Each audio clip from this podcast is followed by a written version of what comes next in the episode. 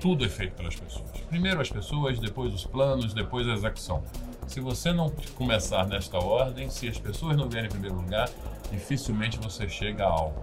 E muito cuidado com aquela história, por exemplo, da famosa regra de ouro, faça pelos outros aquilo que você gostaria que fizessem por você. Isso é um caso, isso é muito errado. Eu uso um exemplo que parece meio banal, mas é talvez esclareça isso muito facilmente. Não é porque você é um sado masoquista que você tem que fazer sexo batendo nos outros. O diferencial de propósito está sempre na liderança? Quando o dono do negócio, e o dono pode ser de fato o proprietário, pode ser um executivo sênior, pode ser um CEO, aquele que toma as decisões no dia a dia. Quando ele acredita naquele propósito e naquela visão, ele é capaz de transformar todo mundo na organização para o mesmo sonho, levar todo mundo junto. Então, o propósito tem muito a ver com o dono. Começa agora o podcast do Conexão CEO, apresentado por Carlos Sambrana. O programa de entrevistas que traz as principais lideranças empresariais do Brasil para falar sobre negócios e nova economia. Um oferecimento Banco Original. Pessoal, esse programa o Conexão CEO. Eu trouxe hoje aqui um convidado que já foi CEO de várias empresas.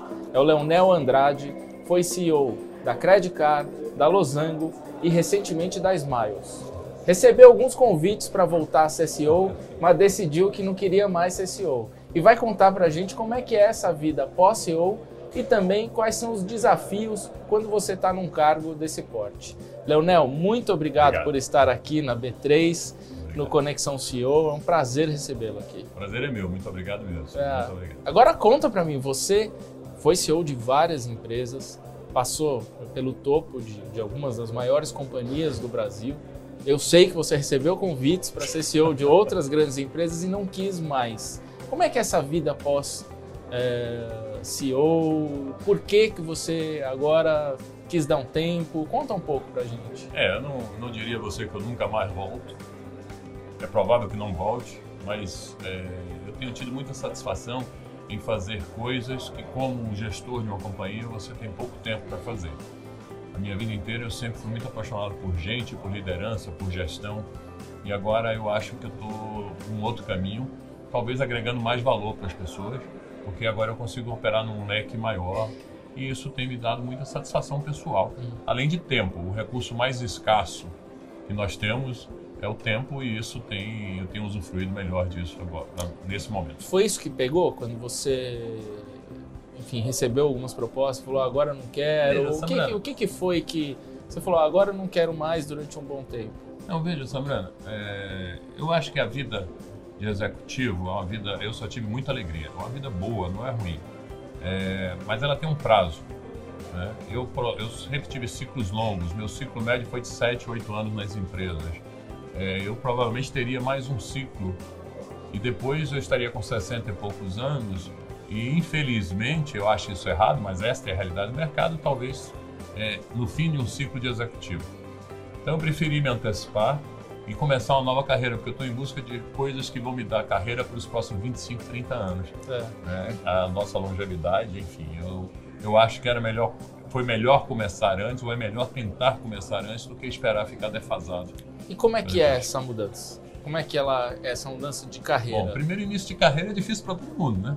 É, a gente tem que pedir ajuda, e a gente tem que ouvir muito, a gente tem que buscar outros conselhos, buscar outras pessoas, buscar outras oportunidades, estar tá aberto a errar mais e aprender.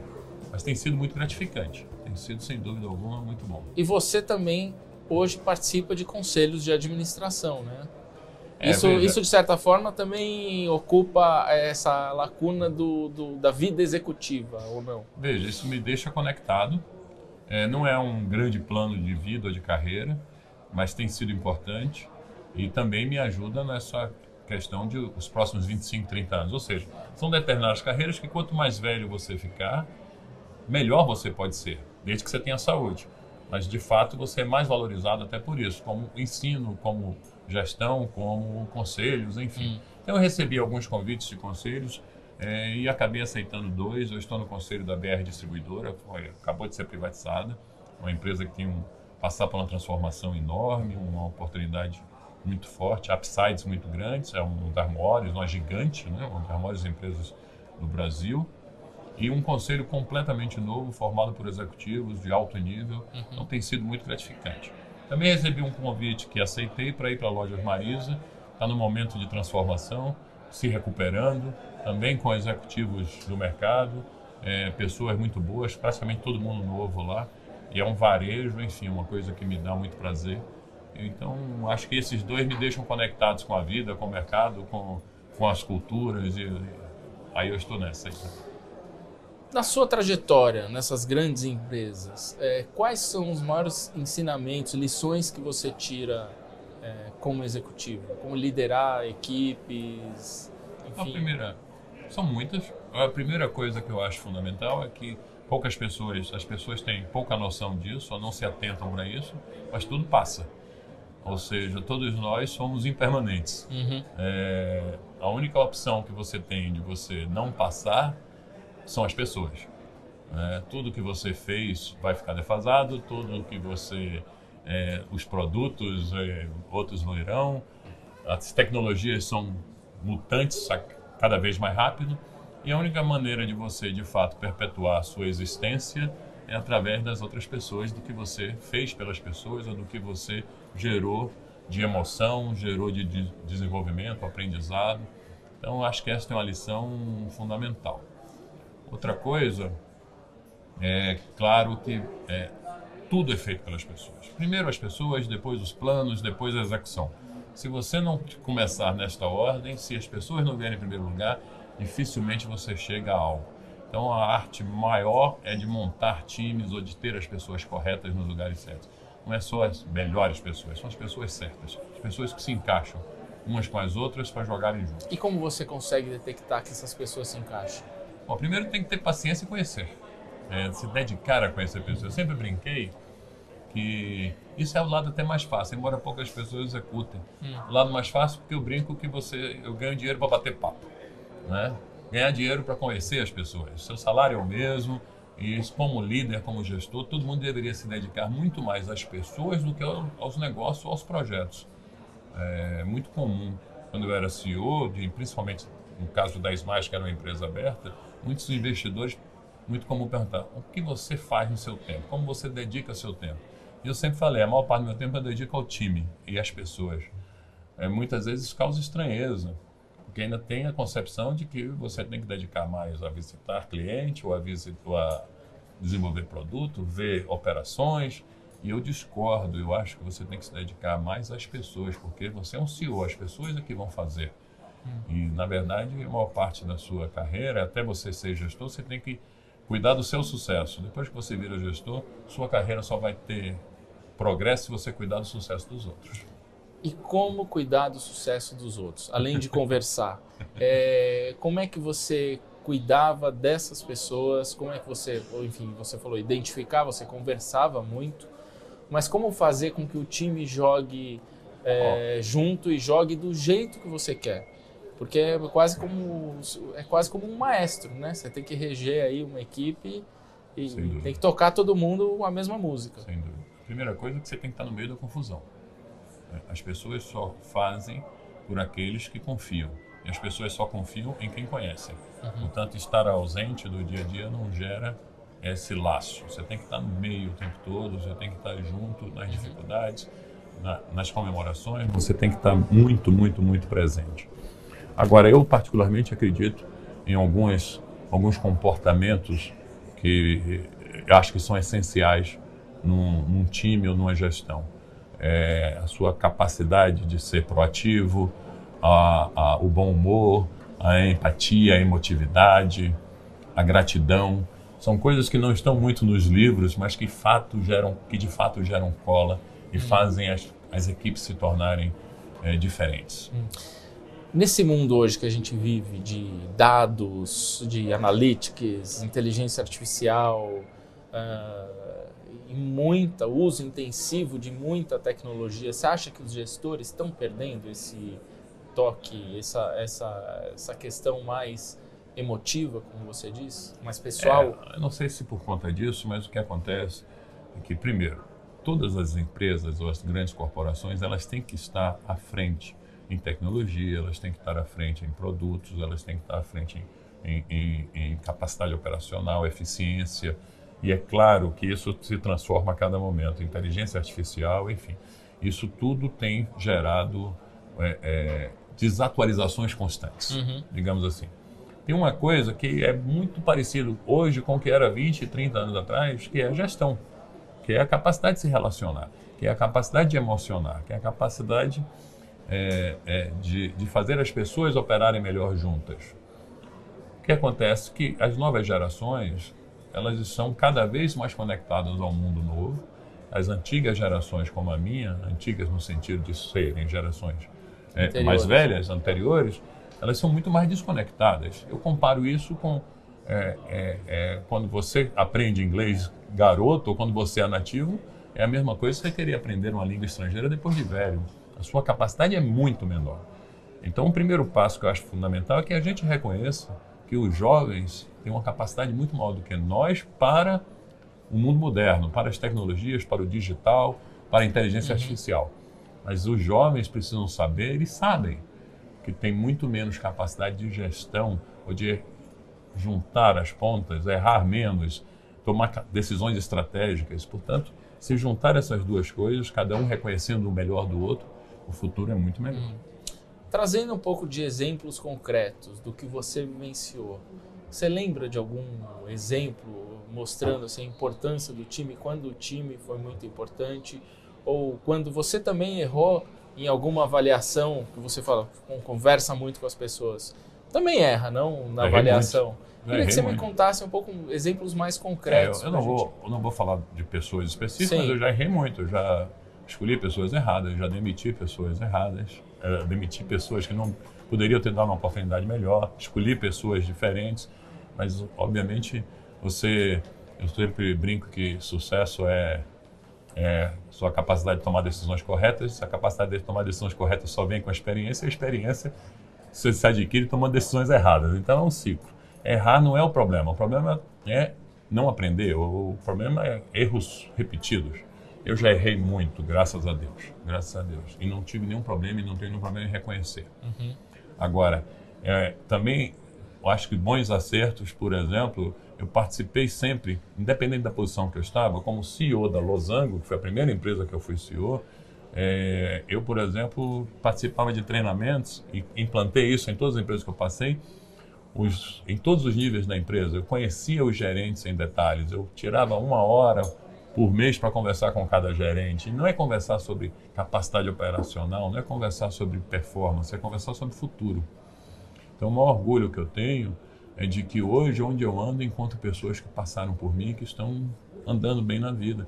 E muitas reconhecem. Outro dia eu estava no, num evento, agora recente, e uma pessoa que trabalhou numa empresa há anos atrás comigo veio falar que está gerenciando uma área comercial e falou: Leonel, eu era de operações. Você que me perguntou há 15 anos atrás por que, eu não cuidava de, de vendas, sabe? Por que, que eu não ia para a área de vendas, já que você me viu habilidades que nem eu sabia que tinha? Isso é muito comum, mas isso só acontece quando você se dedica a conhecer né, e assume um compromisso, não pela empresa, mas pela pessoa. Ou seja, qualquer pessoa tem um plano de vida, qualquer pessoa quer ser diferente daqui a cinco anos. Muitas nem sabem o que querem ser, mas querem ser. E a sua capacidade de estar junto para gerar este mapeamento, mas principalmente trabalhar pela oportunidade pelo desenvolvimento das pessoas, desafiando, conversando, treinando, direcionando. Eu acho que isso tem sido um diferencial muito bom na minha carreira. Da onde que você tirou isso? Assim, como é que você adquiriu essa característica ou essa característica já é uma característica natural sua? É, eu não, eu acho que tem um pouco de natural, porque eu lembro que a primeira vez na vida, quando eu lá em 88 por aí, 89, virei gerente de uma agência de banco, foi o primeiro emprego primeiro cargo meu que eu tinha gestão de pessoas, aquilo foi uma alegria natural, me identifiquei. É, eu sempre gostei de gerenciar pessoas. As maiores satisfações da minha vida sempre tiveram ligadas a isso. Agora, apesar de ser natural, eu acho que é natural, é uma força pessoal. É, eu sempre me dediquei muito e estudei muito. Eu adoro ler, eu adoro estudar, eu adoro praticar e acho que talvez mais ainda eu sempre gostei de conversar tanto para quem estava embaixo como para cima, ou seja, hum. com chefes, com pessoas mais experientes, pessoas mais velhas.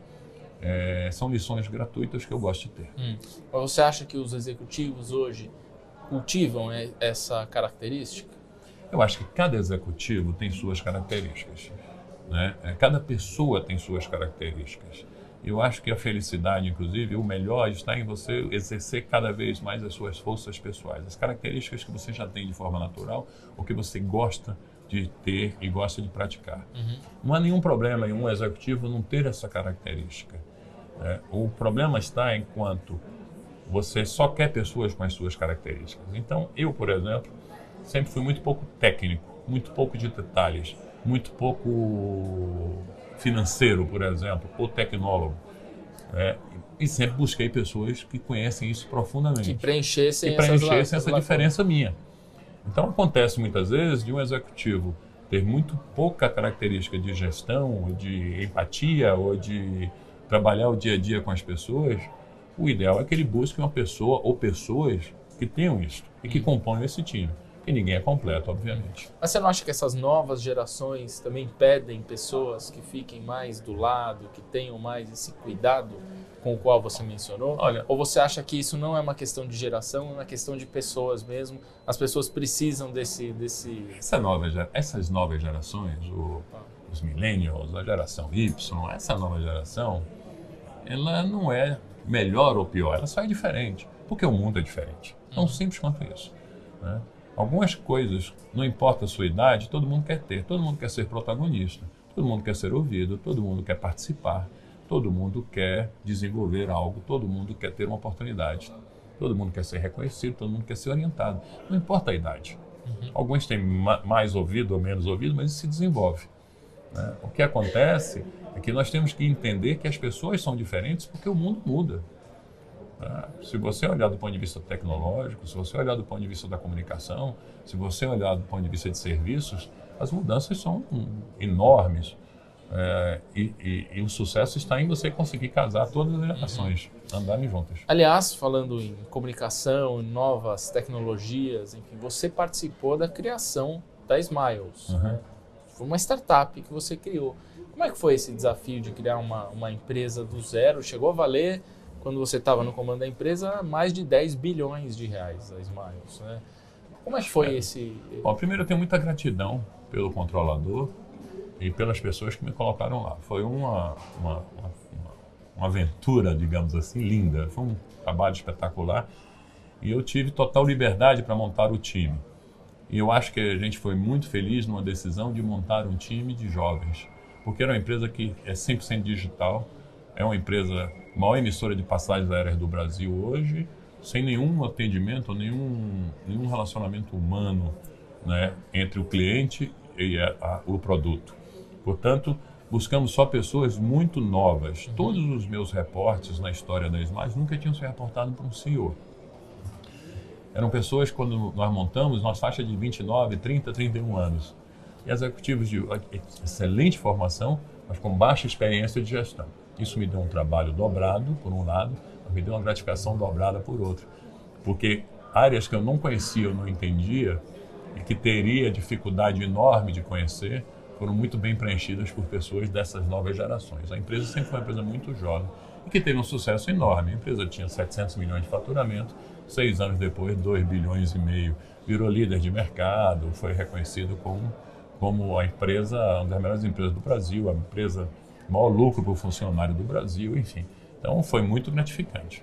Você tocou num ponto que eu acho interessante, que é a questão do, da humildade de aprender com os outros que não são seus pares. É, muitos CEOs não têm essa característica ou às vezes têm receio de se aproximar em quem está embaixo, é, com medo de que achem que ele não sabe tudo. Né? Refém dessa coisa de eu sou o CEO, eu tenho que saber tudo. É, o que mais você aprendeu com essa turma e de que forma que isso é bom no dia a dia da empresa? Bom, primeiro, acho que um grande aprendizado é que esta turma é uma turma de muita vontade de realizar, muita capacidade e vontade. É claro que todo mundo tem o ego, todo mundo quer aparecer, então deixa a turma fazer. Tem que dar liberdade, obviamente, é, com responsabilidade. Ah, isso você desenvolve sistemas, desenvolve de acompanhamento, de gestão, desenvolve incentivos corretos e estar presente é fundamental. Mas deixa a turma trabalhar porque eles são muito bons. Eles são de fato diferenciados no mundo moderno, coisas que eu não teria a menor capacidade de fazer. Agora, a humildade vem, primeiro, humildade significa é, vem do, da terra, vem de humus. Você estar com os pés no chão. Né? Para de ficar voando, circulando, achando que, que você é o rei da cocada preta, porque no fundo você está passando. Uhum. Você está você tá todo dia deixando de existir. Então aproveite melhor hoje com as pessoas que estão ao seu lado ou, ou te ensinando algo, porque tem que aprender com todo mundo. É óbvio que essa turma jovem tem coisas que tem que melhorar. Eu, por exemplo, acho que eles têm que ser mais pragmáticos. Mas cabe a nós, talvez, ensinar um pouco isso uhum. ou dar esse sentido para essas pessoas. Podemos falar mais um pouco sobre isso? Mas você, tá, você acabou de me falar o seguinte: essa questão de, da humildade, de você que, é, ter contato com essas pessoas que, que estão em cargos uh, mais, mais, mais baixos, que não estão no topo. É, você não aprendeu isso da noite para o dia. Não foi um, de, ou foi desde o início da sua carreira que você, você não, em nenhum momento você tropeçou é, e foi aprendendo a importância desse contato? Não, veja, eu acho que aí tem uma questão de valores, tem uma questão de educação, tem uma questão de família, tem uma questão dos meus pais, é, da minha mãe, sempre foi muito, muito referência para mim. Pessoas de fato, meus irmãos, pessoas muito simples. Nós sempre uhum. fomos né? Você tem que entender que existem diversas carreiras na vida. Você tem sua carreira profissional, sua carreira familiar, sua carreira pessoal, nos esportes, no lazer. E em todas essas carreiras, você começa a ver que tem pessoas que são muito menos preparadas, mas que têm performance melhor.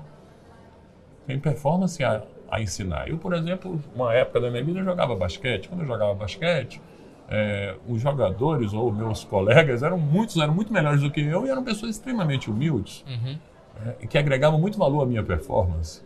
É, eu estou cansado de ver em qualquer setor pessoas que agregam muito mais importância, independente de quanto ganham, de, das suas origens, da sua e que torcem a seu favor se você também jogar junto. É, eu acho que a pior, pior característica de uma pessoa é a arrogância. E infelizmente no mundo corporativo tem muito. É isso disso. que eu ia te perguntar. Você encontrou muita gente assim? Tem, o tempo todo tem. Mas assim, vai passar, né? Porque todos vão passar. E é uma pena que muitas dessas pessoas demoram para aprender ou quando aprendem já é tarde.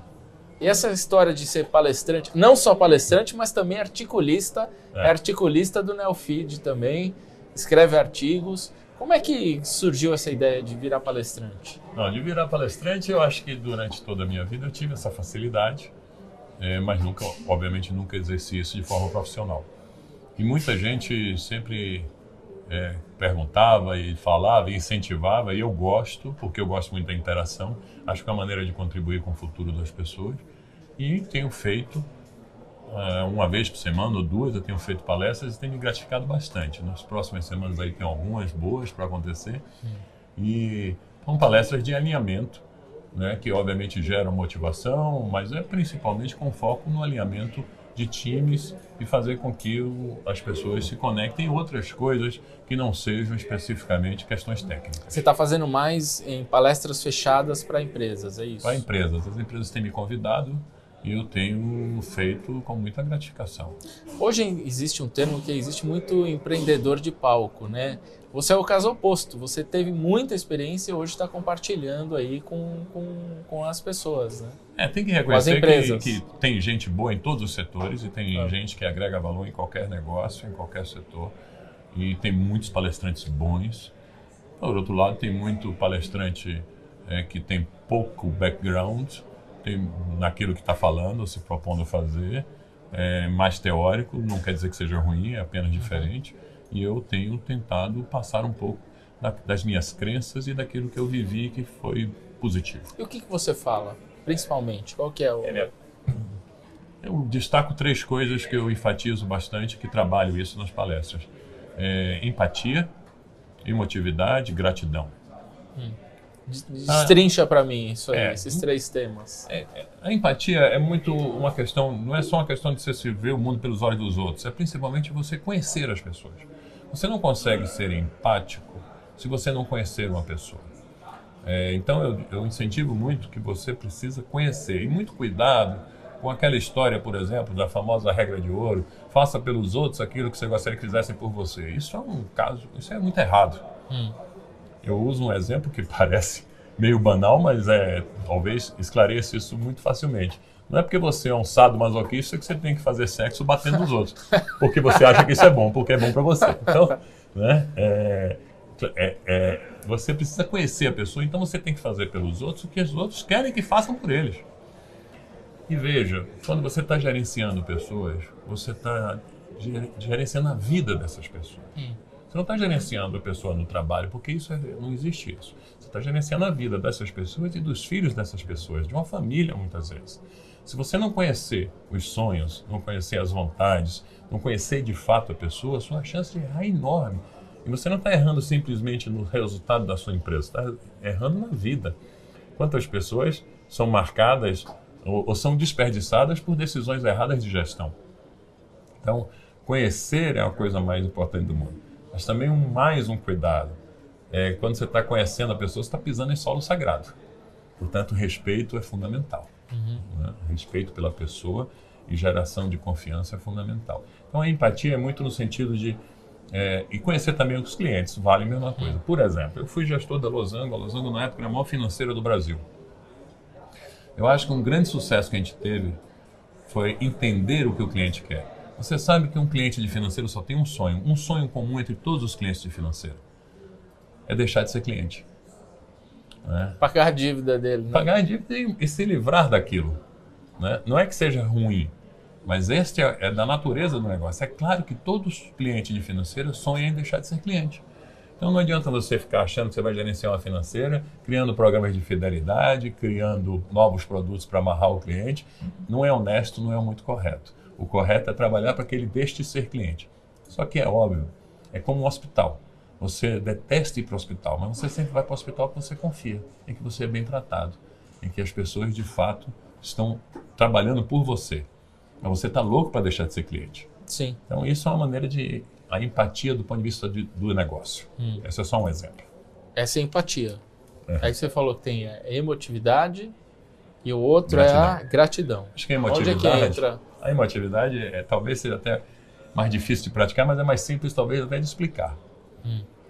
Veja bem, é, hoje eu escrevi um artigo sobre isso. Ah, recordar significa passar de novo pelo coração. Você, de fato, só mantém na sua lembrança, na sua memória, aquilo que passou pelo seu coração, de bom ou de ruim. Infelizmente, a gente não consegue tirar as más lembranças, é, mas felizmente a gente pode viver a vida inteira e nunca vai esquecer aquilo que passou pelo seu coração do ponto de vista positivo. Você pega, por exemplo, uma pessoa teve filho há 60 anos, ela lembra perfeitamente tudo Do que dia. aconteceu naquele dia, tudo que ela fez. Mas a gente não lembra o que aconteceu semana passada. Portanto, se você quer ter uma empresa de performance de fato superior, com as pessoas engajadas, essas pessoas só se engajam através da emoção. Você pode pagar salários melhores, você vai continuar perdendo profissionais se você não fizer uma gestão que de fato leve em consideração o coração das pessoas. Então, acho que emoção é um. um- um- o mundo está cheio de lado racional. Todos nós temos o cérebro emocional, que é o límbico, e o cérebro racional, que é o neocórtex. Pela evolução das espécies, todo mundo trabalha cada vez mais o neocórtex. Só que o neocórtex, ele é comprável. Por exemplo, inteligência artificial vem do neocórtex. É, as melhores tecnologias vêm daí, a ciência vem daí. Mas isso está cada vez mais disponível, a tecnologia é cada vez mais disponível.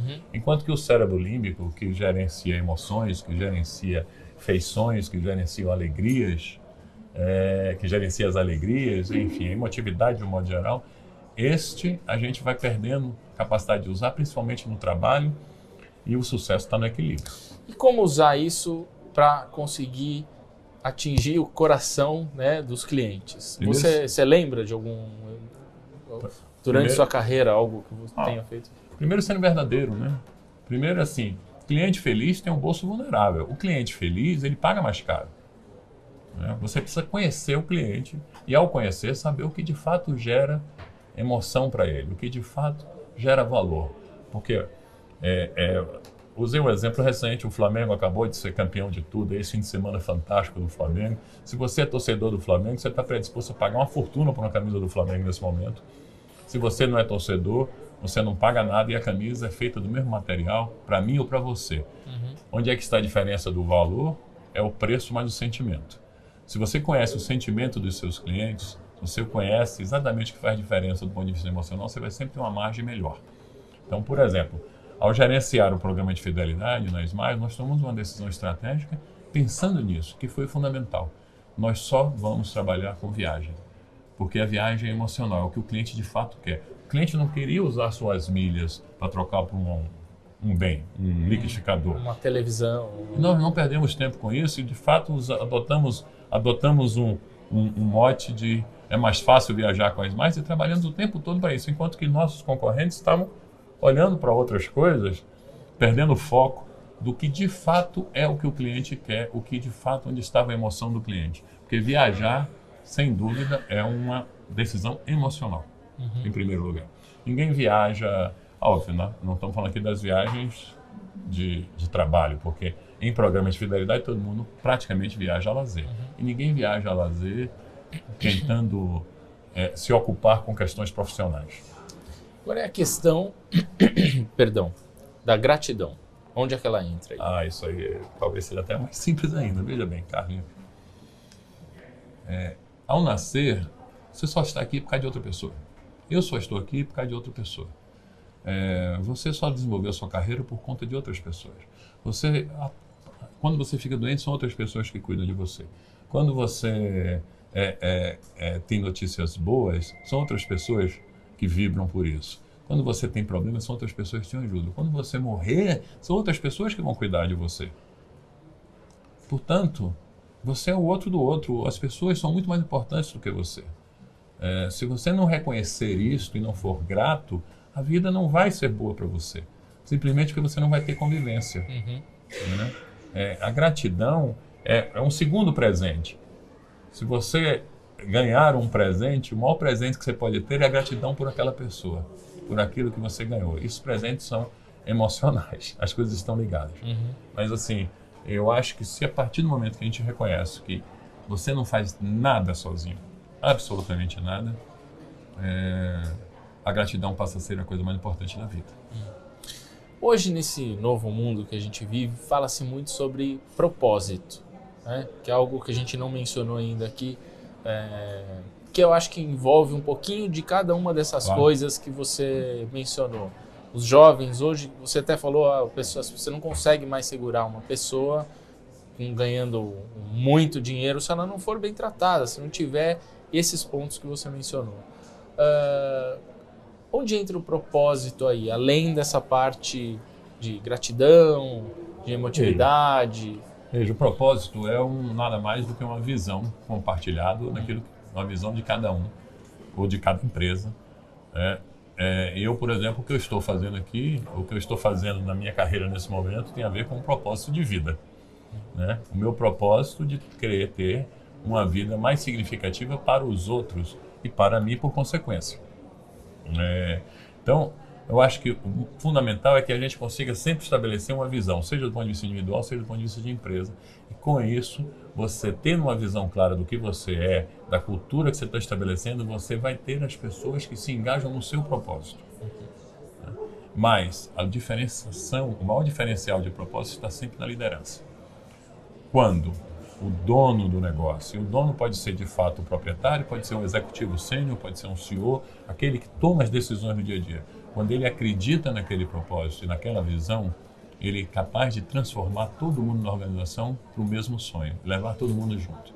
Então, o propósito tem muito a ver com o dono. O dono no sentido de a pessoa principal naquela na gestão daquele negócio. Você falou muito, eh, a gente falou no primeiro bloco um pouco dessa tua transição. É, você acabou de falar de, do propósito, hoje você também está transformando vidas, de certa forma, levando essas, o que você aprendeu ao longo dos anos para essas pessoas. E no, do ponto de vista pessoal, seu, É, a gente sabe que os CEOs de grandes empresas trabalham muitas horas, é, tem o, o glamour do cargo, mas por trás tem muito trabalho, tem muito esforço, muito suor. É, hoje você consegue ter uma vida mais equilibrada.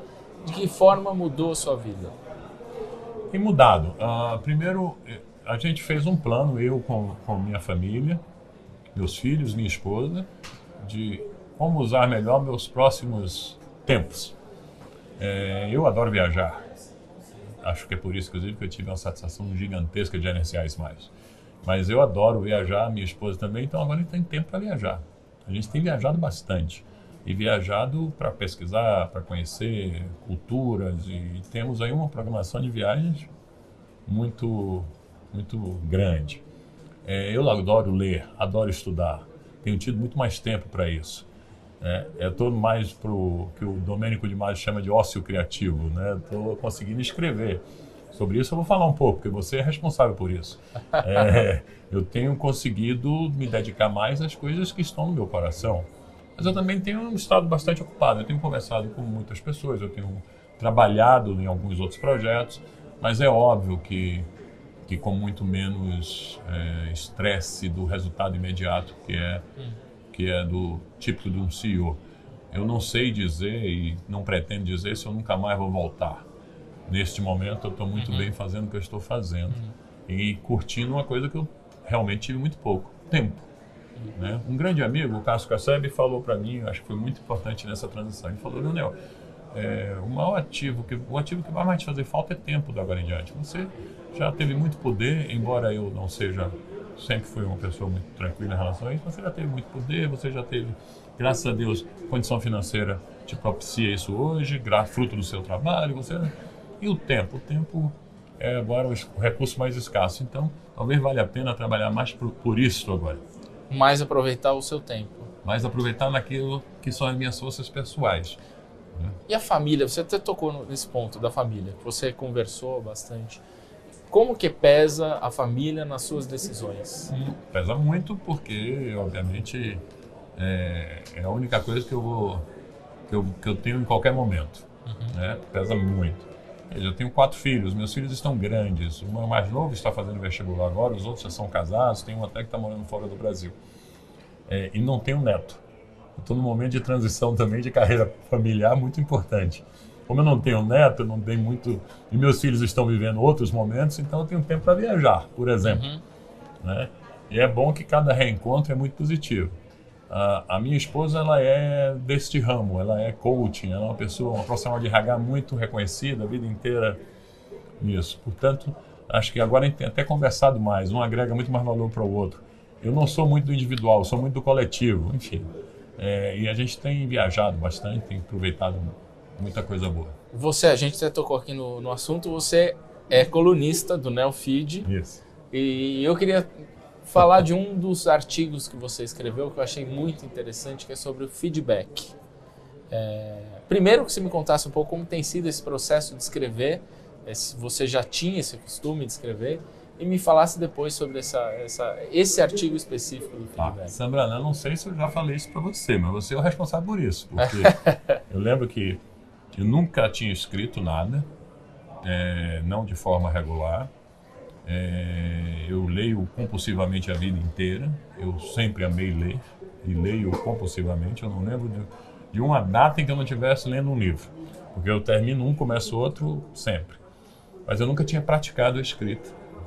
É, e você um dia brincando comigo no almoço querendo saber o que eu ia fazer da vida, você me desafiou, por que você não escreve? E me deu até um prazo para isso, na brincadeira que eu levei a sério, fiz.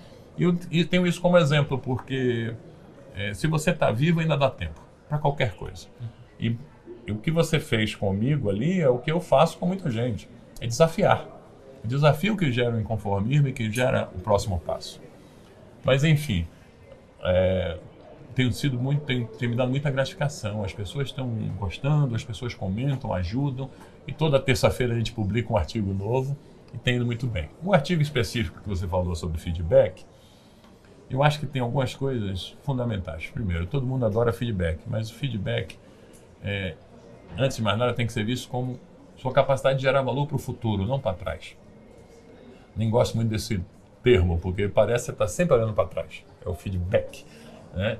É, se você conseguir, através do feedback, que não precisa ser formal, que é coisa de todo santo dia na sua gestão, conseguir direcionar as pessoas para irem para frente, progredirem, claro que você pode analisar coisas do passado, mas pensa sempre no seguinte: o que é que através desta avaliação ou desta leitura deste momento nós estamos plantando para o futuro, para que essa pessoa mude, para que essa pessoa evolua e com isso agregue mais valor para a comunidade, para o negócio, para todo mundo. Não é ficar apontando o dedo na ferida, né?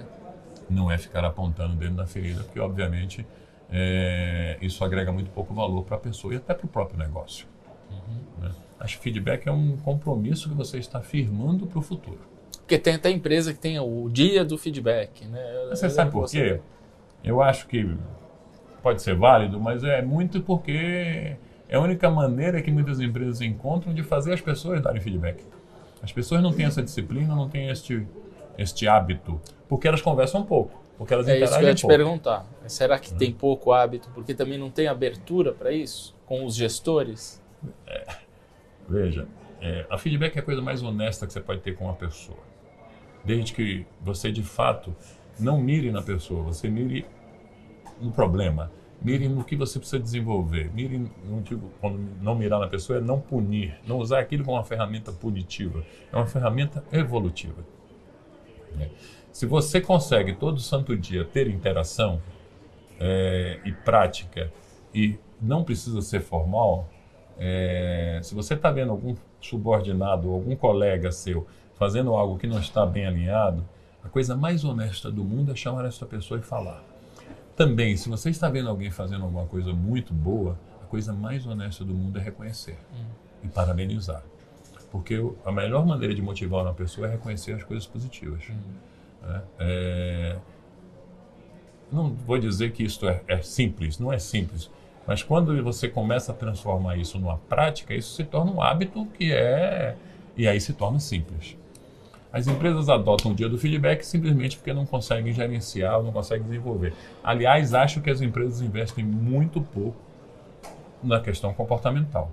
E este é o maior sucesso que uma empresa pode ter. Se você são as questões comportamentais. As questões comportamentais são mais importantes que as questões técnicas. Você acha que as pessoas, principalmente no Brasil, são muito levam muito para o lado pessoal? Por exemplo, um feedback que seja profissional levam para o lado pessoal e ficam chateadas? Ah, olha, as pessoas. Você falou do Brasil, talvez por uma cultura latina, nós somos pessoas mais emotivas, mais passionais. Né? É, eu trabalhei em multinacionais, em americanos, ingleses. É, por outro lado, nessas empresas, as pessoas têm muito menos apego à empresa, ao negócio e ao próprio chefe. Né? É, o que gera muito menos compromisso. Aqui a gente consegue gerar muito mais dor de dono através dessa, emo dessa emoção. Por outro lado, você tem que ter um pouco mais de cuidado no tratar das pessoas. Mas é muito simples. Trate olhando o que de fato a pessoa precisa. E parta de si próprio, porque todos nós temos chefe. Todos nós somos consumidores. Todos nós sabemos o que nos faz mal. E quantas vezes a gente trata uma pessoa sem olhar se fôssemos nós? Uhum. Né? Mas olhe para esta pessoa como seu sucesso está nessa pessoa. Uhum. Por isso, inclusive, a questão de gratidão. Seu sucesso não está em você sozinho, principalmente no mundo corporativo, você não vai para lugar absolutamente nenhum. Você mencionou que você lê muito. Quantos livros você lê por ano? Cerca de 50 livros 50 por ano. 50 livros a por ano. A vida inteira, isso há que 40 dá anos. mais de um livro por mês. Aí. Há 40 anos, um é. livro por semana. É, é, mais de um, isso, é um, um livro, livro, por semana. Há 40 anos, desde garoto. Desde e... garoto. Foi um hábito que eu peguei de um irmão meu, da minha mãe, um hábito familiar, enfim. E no que que isso te ajuda? Hoje eu acho que é importante mencionar isso, porque hoje muito se cultua uh, a ignorância. É... no que que isso te ajuda? No que que isso ajudou na tua carreira? Bom, primeiro ajuda a ter referências, porque eu leio um pouco de tudo, sou historiador e adoro história. É, leio muito é, é, de biografias, leio muito de romances, leio de tudo. Não tenho nada muito específico é, é, em livros de administração também, de gestão, etc.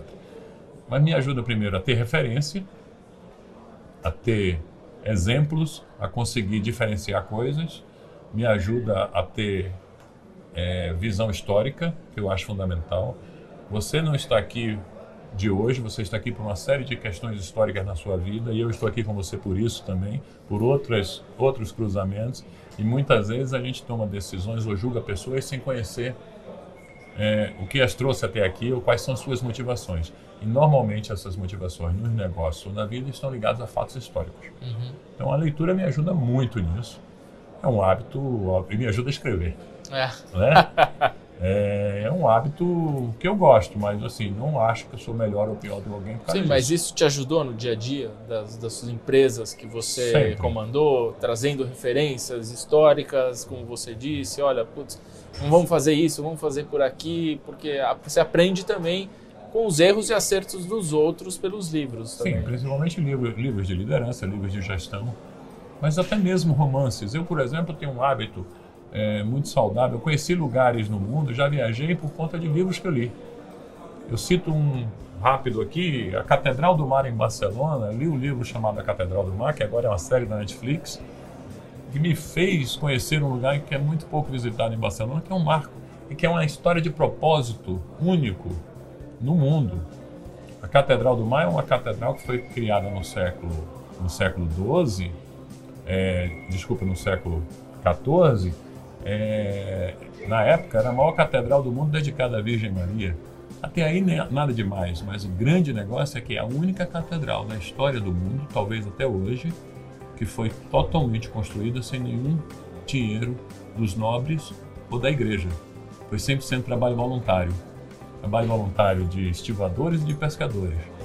Um propósito de, de 100 anos. As pessoas começaram a construir não viram o final. Carregavam pedras e iam lá de trabalho voluntário.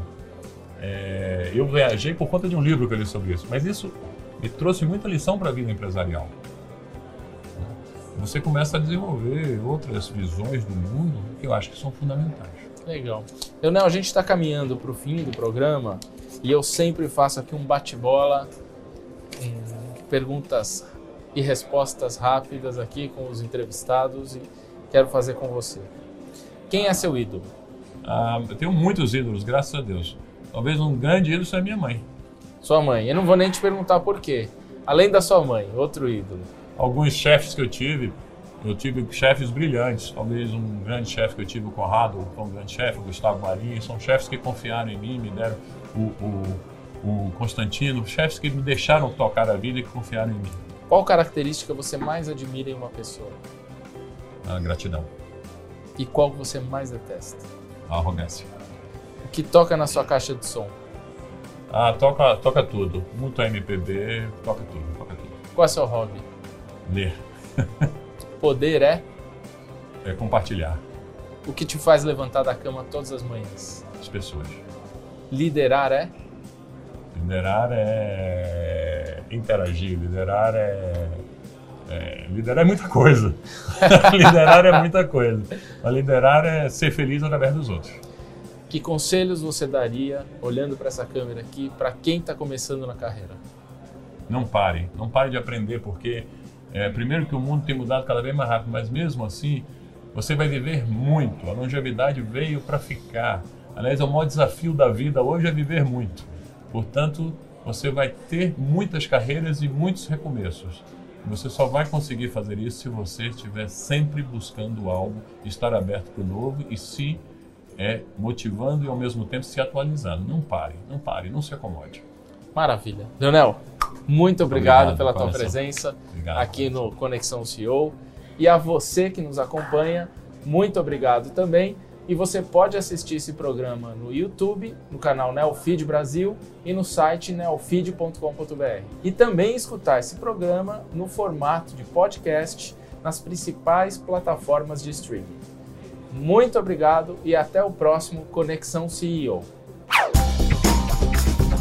Esse foi o Conexão CEO, com a apresentação de Carlos Sambrana. Assine o nosso podcast, se inscreva no nosso canal no YouTube, Neofeed Brasil, e na nossa newsletter no site www.neofeed.com.br para receber notícias em seu e-mail. O Conexão CEO tem o um oferecimento de Banco Original.